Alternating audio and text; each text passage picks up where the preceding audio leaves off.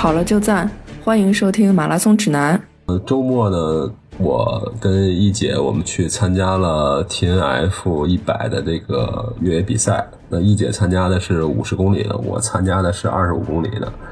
这个呢，也希望能够跟大家分享一些我们的收获吧。啊，一姐先聊两句，然后我再聊两句。好，嗯，五十公里，在我两年多以前就是开始跑步的时候啊，那时候已经有 T N F 了，也认识了 T N F 跑完五十的大神。那时候一百几乎非常少，哎呀，那时候吃饭的时候就是觉得五十就得坐在最上座啊。像我们那时候两年前连全马都没跑过呢，就得给人端茶倒水，真的是大神，就是不知道自己还有这么一天啊，也能去完成这个五十。嗯，但是昨天在跑的过程中，其实在这。之前我是一个比较严肃的跑者，所以在这之前我进山拉练过三次。嗯，大概起我是按照什么速度去拉练呢？我是按照关门速度，就是一公里啊一小时大概三点五公里左右，就是按 T N F 关门的这个速度去拉练。因为第一我不想特别为难自己啊，啊我就是想尝试我可不可以完成。第二就是说，呃就是这样子心里就有底了。啊，但我也不想很激进，我也不想知道我能跑多快，因为第一个五十嘛，我也不想去拿名次，对吧？然后 在这个昨天呢，我们是这样，我觉得五 T N F 这个项目特别越来越接地气了，就以前都是大神，现在你就觉得很多人在跑嘛，五十一共是有两千人，我们报名的时候呢，就是有七八个人一起报的，所以我们那三次拉练的时候，就是多多少少都是几个人在一起。那么我们昨天就是有一个目标，就是我们给自己起了一个名字叫 T N F 午饭团。就是意思说，呃，他组委会不是，呃，我们是夜里十二点发枪嘛，呃，然后他关门时间十六个小时，是下午四点关门，所以我们说我们最好能够在午饭时间跑回来，就是十二点左右，这样回来以后我们就可以一起吃午饭，所以我们把自己叫做是就是午饭团，我们把一些精英选手就叫做 T N F 早餐团啊，但是还有一些啊，就是这些好一点的选手，那真正的高水平，我们把它叫做 T N F 日出团，那人家就是天一亮，太阳刚升起就跑回来了，最快的就是。六个小时多点嘛，那就是天刚刚太阳刚出来嘛。所以我们这个午饭团呢，我们就是呃设计的指标也特别好，就是在一开始的七八公里的防火道上，我们就用不到七分，就是七分左右的这么一个速度慢跑热身，正好把身体活动开。然后到第一个爬升区的时候就有一点小堵，但我觉得比去年好很多很多，就小堵一下。我是特别喜欢这种小堵，因为第一个爬升，如果你就是完全一步不停的爬爬上去的话，一下子心肺就上来了，整个人的感受就有点堵啊。所以那种小堵就是爬一爬停停，爬爬停停，很舒服的就上去了。嗯，然后我们一直是跑得很好，然后我们这个带队的这个老司机他是跑过一百公里的，所以他非常知道这里头该注意什么，之前给了我们。很多注意事项，然后我们在前半程的时候，他就说我们已经比拉练的速度几乎快了一倍啊，他就让我们压速度。其实那时候我们不累，就一直提醒我们压速度，一直要压到三十七八公里的那个好汉坡嘛，说那是最难的一个点，要把它攻克过去，所以我们就压。呃，然后我们所谓的压，就是我们在防火道就会用七八分的配速去跑，我们只要遇坡一定是走，一个坡都不跑，一定是走啊。然后进到补给站，我觉得 T F 就是这个补给。站哦，真的是我我估计很少有越野赛的补给站能做到这么豪华的大 party，它是各个跑团承包了啊，所以那个补给哦，我我我知道二十五公里经过两个，我们是经过了五个。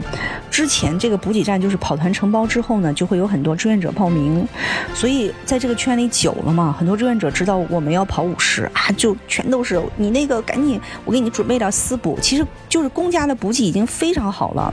这样它是那个公配的补给已经。七八种、八九种了，然后跑团又有自己跑团的私补，就是跑团会把这个点弄得更有特色，又配一个七八种，这一每一个补给站就是十来种补给，然后他还有作为我的这个朋友在给我准备私补啊，所以你就知道我前面那个这这这五站补给下来我是什么状况，就是我从跑完 T N F 昨天十二点收工，到我回到家我就已经比较困了嘛，因为我等朋友回到家五六点钟，七点钟我倒下睡到今天早晨的七八点钟，这中间。我没有吃一口饭，然后今天早上起来我仍然不饿，你就可想我在五个补给站吃了多少。玩耍了多少，就是特别的 happy 嘛，跟朋友拍照啊，吃啊。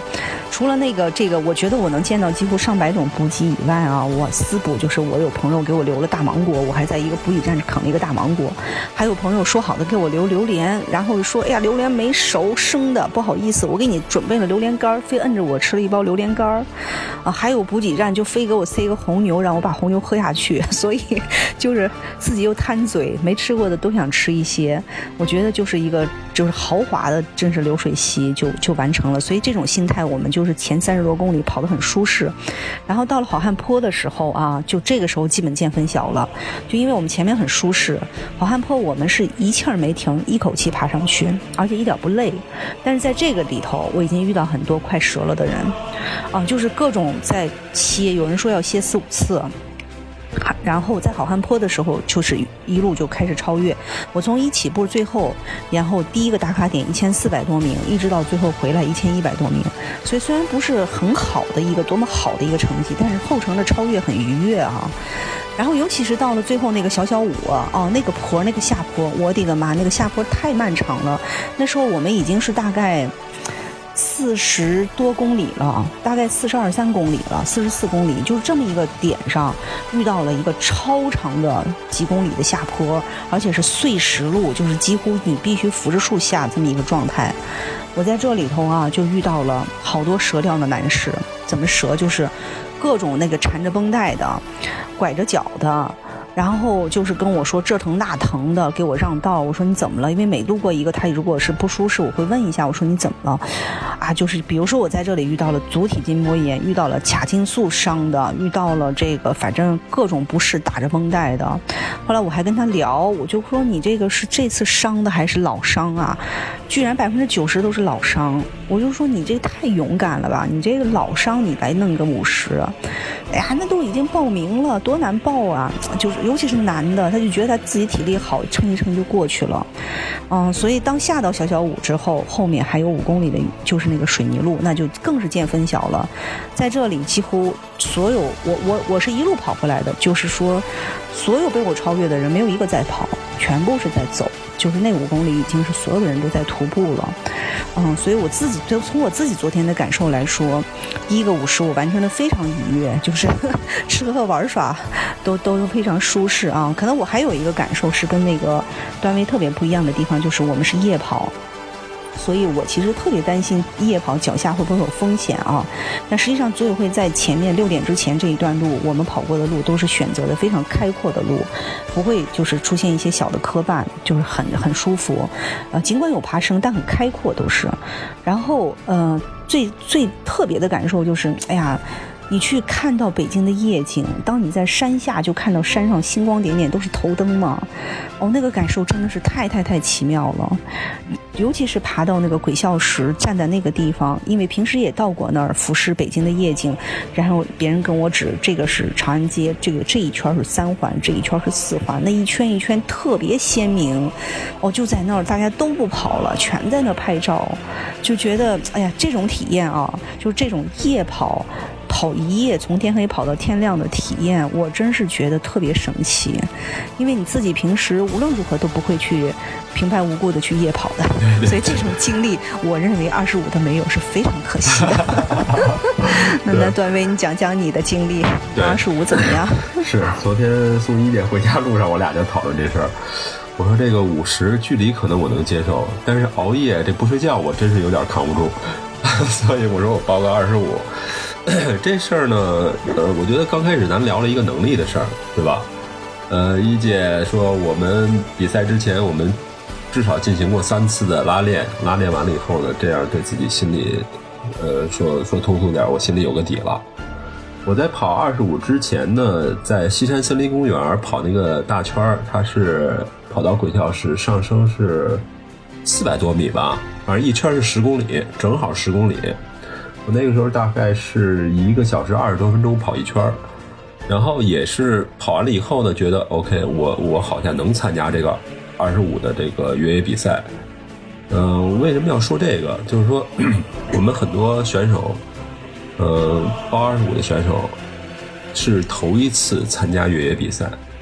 呃，我觉得还是说到我们最开始的一个观点，就是我们参加比赛是来玩的，是来是来乐的，不是来受伤，不是来找刺激、找痛苦的。呃，大家一定要有一个打好一个基础，然后我再去参加二十五也好，五十也好，哪怕一百也好，这个比赛，要自己对自己能力有一个身体的一个认知。呃，第二个呢，说的就是因为我起跑的时候站在前排。所以我对超过我的这些呃跑友吧有一个深刻的认识，就是大家在刚开始起跑的时候，呃真的是很兴奋啊，就是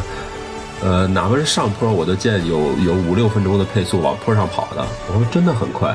那我觉得这个时候是刚刚开始比赛的一股兴奋劲儿，但是说我们用这个方法来参加这个比赛是不是合适？呃，我觉得不是特别好。就是说，你在安排自己的全程比赛的时候，应该有一个科学的、合理的一个部署吧。我说，呃，刚开始是不是要把速度控制一下，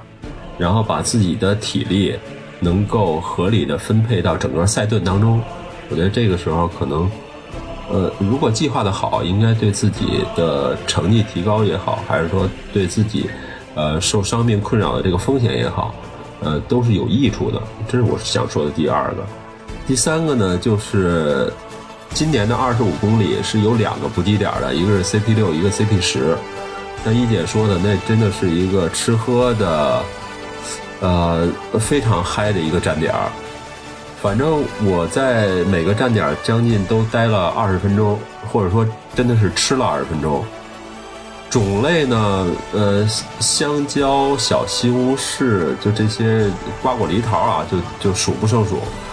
然后 CP 十的糖饵呢，我跟跟孙飞说，我说这比护国寺小吃那糖饵的好吃多了。就基本上我是一直没停嘴，然后疙瘩汤，疙瘩汤都是非常热的，就是不是那种热，都已经很烫的那种。你经过一个大的体力消耗以后，到那儿喝一口热的疙瘩汤。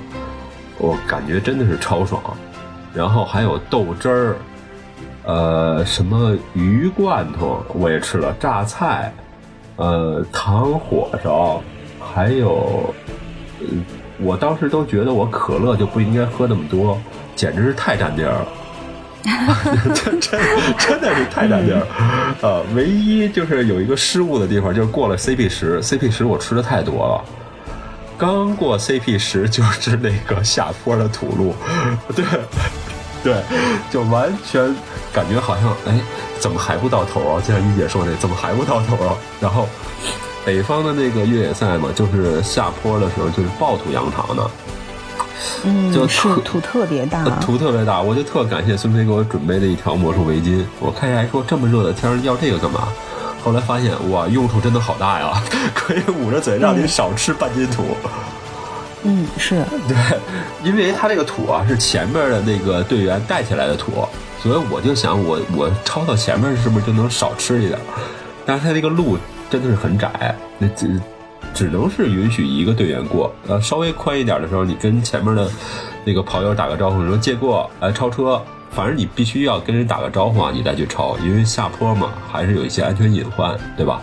所以大家我觉得相互都很体力，都很体谅，就是这这这些参赛选手，就你跟人只要打个招呼，OK，人家就往旁边闪一下，让你通过。我觉得这个是特别好，也说明现在我们的跑步的这些朋友们呢，呃，不管是个人素质也好，还是说能力也好，真的是有了很大的提高，真的是这样。哦，确确实实是对。昨天在整个赛道上，不管大家比如说如何持杖，拿着个手杖，如何打招呼，然后只要他你你你给他让，他都会去感谢你。对对对。然后呃，一个比如说一个空的矿泉水瓶儿，一个能量胶的袋子，都会拿在手里，走很远很远。然后你就会他在找垃圾桶，因为有一个人拿了一个空的矿泉水瓶儿，一直就是在最后五公里，他拿的那个，我后来我就上去问他，我说你是不是没水了？我这还有分你一点儿，因为最后五公里。没有水吗？他说不是，我一直在找垃圾桶，就是他不会把它去丢掉的。嗯，这个感受就是跑者的礼仪真的是提升好多呀，跑得很舒服，就感觉。没错没错，因为我下山就跑那段土路的时候，我每超过一个朋友都会拍一拍他的肩膀，然后说一句加油，说一句谢谢。我觉得，呃，大家都是互相体谅，也希望朋友们能够取得更好的成绩。然后同时也希望在自己的比赛过程当中能够呃得到更多的鼓励和关心。我觉得这个是我们是我们所有的跑步的这些朋友们应该去做的事情。对的，对的，还有一个特别想感谢的就是这些志愿者。其实我认识这其中的很多志愿者，我知道他们是连续三十个小时不合眼，因为他们要从百公里选手一直服务到二十五回来，对对对他们还要提前去布点，所以就是，呃，基本上都是在三十个小时以上。嗯、我觉得补给站的志愿者吧，还有吃有喝，虽然他们很辛苦，要去做很多工作。嗯赛道志愿者真的，他就守那一个小口，他就是为了给你指路，就是一个人，也要在那蹲几十个小时，那么冷，哦、而且还一直是那个热情那么饱满，哎呦，我真觉得特别感动。然后在我们那个，就是我们是十二点开跑，然后到了五点多天微微亮，大概我们在六点多点儿七点不到，我们就到了我们那个 CP 八的补给站，就是西山森林公园。然后就有一个主持人站在我们下山必经的这个小路口这儿，拿了一个话筒。哦，就是就是就是祝贺我们到达了 CP 八，然后说我们已经在这里守候一夜，在等着你们。哦，啊，就是听到这个的时候特别特别感动。真是真是。然后在，对，然后在这个补给站就准备了特别热的粥哦啊、他就说喝点粥吧，吃个早餐。嗯，嗯，所以我觉得这个志愿者真的是特别辛苦，但是特别让人感动。对，是这样的。然后呢，其实还有一些注意事项。呃，北北方的，就是赶上阴雨天气，那可能 T N F 也会受到影响。我记得孙飞参加的第一届那个 T N F 就刚好赶上雨天啊。呃，我参加那个是二零一五年的那个二十二公里，好像那年是，然后呃那一届是下雨，然后临时在起跑前，呃就是组委会说临时就是用备用的线路。所以那一届大概是十八公里，就是我的那个手表啊，记录里程是十八公里，然后呃几乎是爬升，具体不是记得很清楚了，大概也就几百米的爬升，就是在公园，基本上是公园的那个防火道里面稍微溜达了一圈，然后就回来了。所以那一届的那个二十二公里的那个奖牌，我觉得拿的实在是太帅了。对，因为北方的山路其实还是有一些危险的。我们不说碰到泥石流什么的，呃，它还是会，比如说道路泥泞，因为它很多浮土嘛，呃，人比如说在下坡的时候，他受伤的风险会很大。那这时候那个赛事的组委会一定会启动它的备用线路，啊，因为北方，因为我对这边的山还比较了解，它会有一些滚石产呃出现。所以，为了大家的安全，也希望大家能够体谅这个组委会，呃，临时的做的这些改变。我觉得安全第一，真的是安全第一。嗯，哇，昨天那个小小五的下坡，如果我们赶上雨天，我觉得不得都得坐着滑下来。对对对对那那得多滑呀！因为那个碎石加上泥啊，不敢想象。对对对我昨天太幸运了。对啊，昨天刚好赶上一个半阴天儿啊，一姐。对对对，哎呀，太给力了这天儿。对啊，你说前前一天出发的一百就不行，一百的说热的中暑了好些，也吐。对对对嗯太热。他们正好是下午两点钟出发嘛，最最热、呃最晒的时候。嗯，嗯，我们很幸运，很完美。我对我自己的第一个五十非常满意，很完美。我对我的二十五很满意。恭喜两位，恭喜两位啊！哎，一姐那个。嗯下一次看你了哦。必须的。所以就是那个想问一下，就是对于第一次想挑战五十公里越野的同学，一姐有什么建议吗？嗯、我记得他这个五十的报名应该是要完成全马才能报。我记得有这么一个门槛哦，这个是真的是必须的，因为在越野中它有一个原理，就是，呃，每爬升是它是三千米就相当于三十公里的体能。是这么算的，一百比一这么一个，就相当于说，呃，如果你跑的是一个五十公里，然后如果又爬升三千米的话，你需要具备八十公里的体能哦，三千米合成三十公里，所以在整个过程中，我自己的感受，第一肯定要无伤上阵，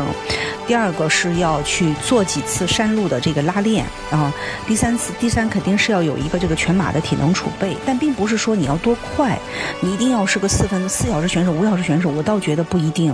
我是觉得，即便你是个六小时选手，如果你把准备功课做足了的话，是没有问题的。嗯，这三次拉练给我的感受，我们第一次很就是很初初浅嘛，因为刚上山就拉了十几公里，慢慢的。呃，这三次拉练下来，给我最大的感受就是，当我跑到一些熟悉的路况的时候，我一点都不慌。尤其是到了那个好汉坡，那个可能是全全国的越野跑友都知道北京有这么一个坡，很对，基本上都会知道。所以想象一下它的这个难度啊，在这个坡上，它不仅是需要毅力，它需要技巧。第一次我爬就很累很累，昨天我爬简直是轻松至极，就是因为我找见了窍门，